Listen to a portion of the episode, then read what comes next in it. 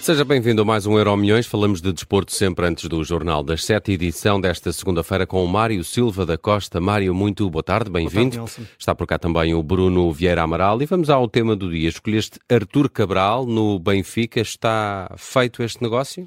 É mais um nome na lista de eventuais sucessores de Gonçalo Ramos, uma lista que já vai longa, mas que parece ter fim à vista, então com a contratação de Artur Cabral. Este nome ganhou alguma força ao longo desta tarde, depois de ter recebido o carimbo, um carimbo que ultimamente é muito valorizado no mercado de transferências. Falo de Fabrizio Romano, o jornalista italiano que é especialista no mercado de transferências e que no Twitter dá conta desta possibilidade de o Benfica contratar Artur Cabral. Fala em valores na ordem dos 20 milhões mais 5 por objetivos. Vamos a apresentações. Afinal, quem é que é Artur Cabral? É um ponta de lança brasileiro, tem 25 anos, fez duas épocas na Fiorentina, que o tinha contratado ao Basileia, da Suíça. Na última temporada fez 17 golos em 48 jogos, foi o melhor marcador da Liga Conferência e sabe o que é marcar equipas portuguesas. Marcou três golos ao Sporting de Braga na época passada, precisamente no play-off da Liga Conferência. Uma nota curiosa. Falei no início um, de uma longa lista de eventuais sucessores de Gonçalo Ramos pois Fabrício Romano indica que quando o Benfica contratar Artur Cabral à Fiorentina, os italianos vão reinvestir esta verba que o Benfica vai, vai deixar nos cofres do clube na contratação de Beltran, avançado do River Plate, que também fez parte desta novela da sucessão de Gonçalo Ramos. Bruno, é Artur Cabral o nome certo para substituir eh, Gonçalo Ramos? Para mim, o nome certo para substituir o Gonçalo Ramos era Gonçalo Ramos. Era ele não sair. Era não sair, claro. Eh, agora, claro, eu percebo que o jogador, perante uma oferta do, do Paris Saint-Germain, uh, se sinta tentado a ir, vai ganhar muito mais, e que o Benfica também se sinta tentado a vender, porque é, é muito dinheiro, é um jogador da formação, portanto as mais-valias também são importantes, também entram aqui nas contas olhando para os outros nomes, talvez este seja das melhores, mas estava um bocadinho fora do radar, o que pelo menos indicia que o Benfica se movimentou bem, porque não tinha ouvido falar nos últimos dias, pelo menos, uh, do nome de Arturo Cabral. Falou-se muito de outros jogadores, de Beltrán, uh, entre outros, mas não se falou de Arturo Cabral, e isso para mim é um bom sinal. Uh, significa que as coisas estão a ser feitas com descrição e, e eficácia. Quanto ao que Artur Cabral pode trazer ao Benfica, ele, ele o ano passado teve uma boa época na Fiorentina na Liga Conferência, mas na Série A não, não, não foi particularmente produtivo. E aqui o que me preocupa não é tanto a capacidade técnica do jogador, que eu acho que até será superior à de Gonçalo Ramos, mas será a adequação ao sistema uh, de Roger Schmidt.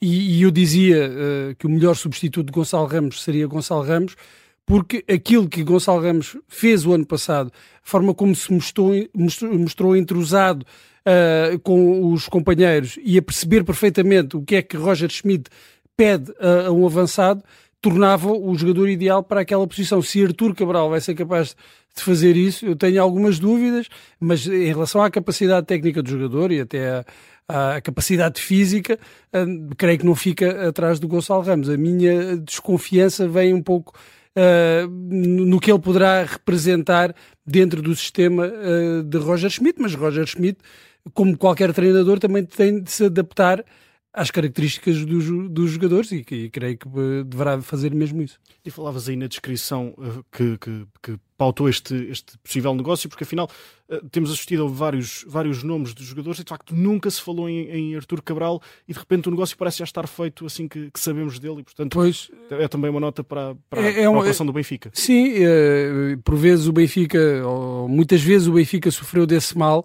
Uh, e não vamos aqui relembrar a novela Cavani, Cavani Cavani onde, é, é onde é que estás. Eu prefiro uh, quando uh, os clubes fazem este tipo de negócio que é rápido.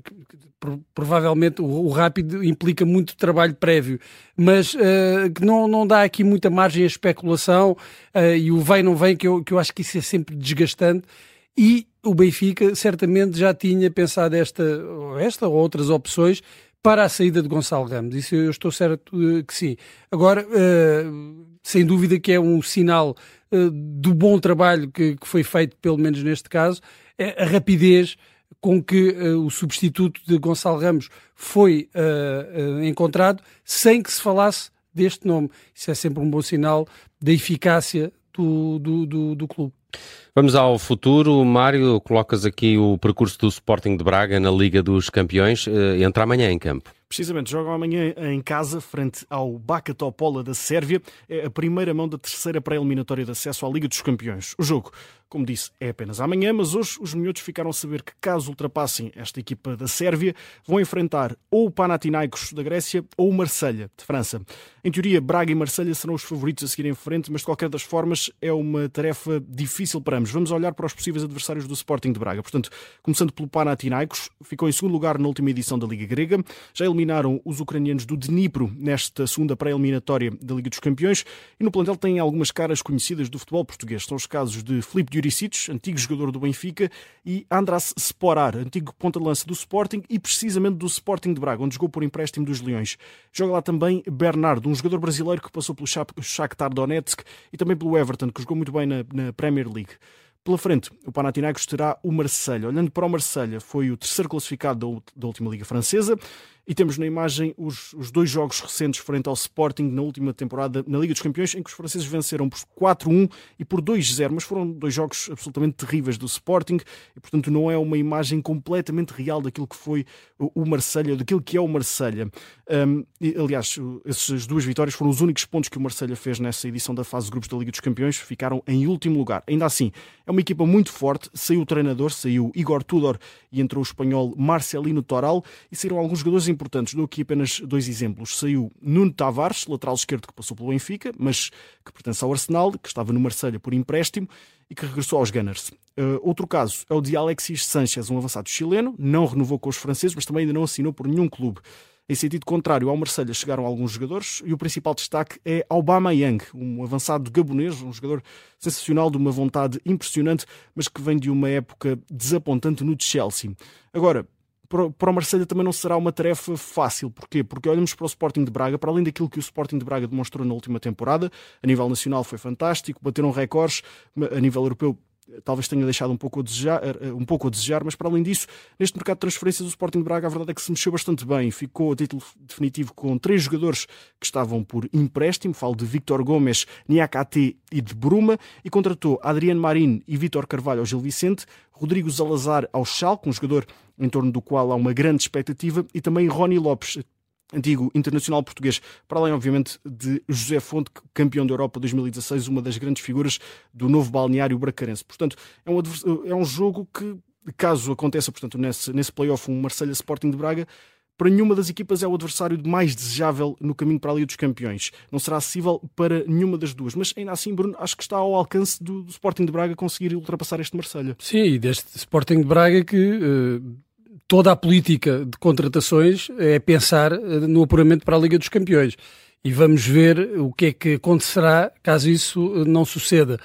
Porque eh, não, não se pode explicar de outra forma. Claro que terá em vista também uh, uma boa campanha no, no Campeonato Nacional, talvez a pensar na disputa do título, mas certamente que o investimento deste, deste tipo que o, que o Braga está a fazer, o tipo de reforço uh, da equipa é pensar no apuramento e nos milhões que esse apuramento poderá dar ao clube. Mas antes de se pensar no Panathinaikos ou no Marselha, que é muito forte, é bom ter atenção a esta equipa, esta equipa lembrar, lembrar o que aconteceu ao Vitória de Guimarães, uh, que foi eliminado por uma equipa que ninguém conhecia, da Eslovénia, Uh, e o Braga, em primeiro lugar, tem de se concentrar nesta, nesta, neste play-off, nesta próxima eliminatória, antes de começar já a pensar uh, se vai defrontar o Marseille ou o Panathinaikos. É preciso eliminar o adversário.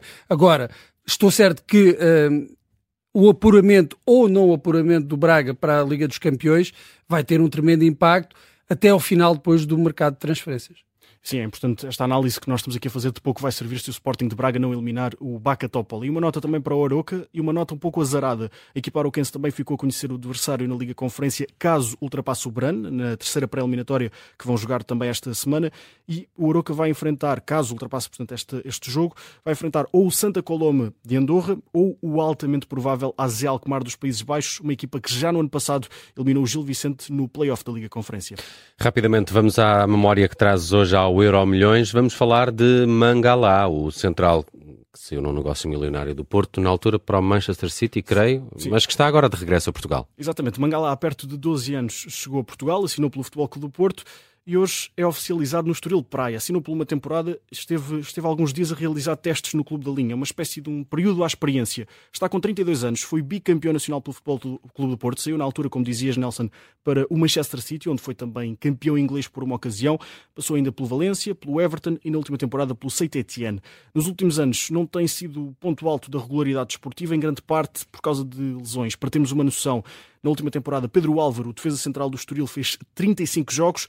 Mangalá, em três épocas, fez apenas 36 jogos. Ainda assim, é um nome sonante para o Estoril, mas uma incógnita a nível desportivo para o plantel de Álvaro Pacheco. Ainda assim, a nível de balneário, é um nome grande para o clube da linha. Sim, faz-me lembrar o, o, o Rami, uh, ah, que jogou no Boa Vista, no, no Boa Vista, campeão do mundo. Campeão do mundo. Uh, tal, talvez o, o Mangalá uh, venha a tentar reabilitar-se. O que é certo é que passou ao lado de uma grande carreira porque tinha um potencial extraordinário quando jogou no Porto e depois foi para o Manchester City. Era o próximo grande central francês e, e, e não cumpriu o que prometeu.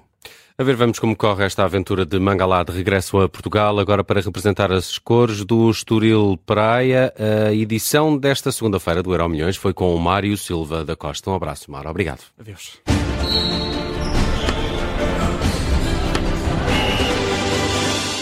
Rádio Observador. Vila